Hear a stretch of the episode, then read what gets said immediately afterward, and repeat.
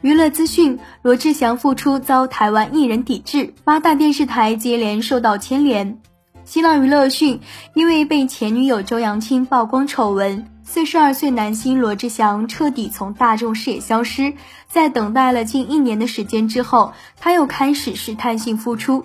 先是开设了流媒体频道，又自曝要发专辑，最近更是确定要在小巨蛋作为节目表演嘉宾登台演出，并且受到了节目组官方确认。日前，罗志祥复出的消息迅速登上了娱乐版头条，果不其然，引来一片骂声。中国台湾的网友们也都撸起袖子，敲响键盘，开始抵制罗志祥复出。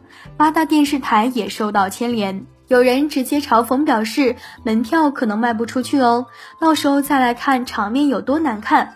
还有人翻出了罗志祥的黑历史，提到了他缺席业内大佬追思会一事，并且认为罗志祥这次复出纯属道德绑架。而网友们提到的追思会主人杨登魁生前正是八大综艺台的董事长，也正是他找罗志祥去主持的娱乐百分百。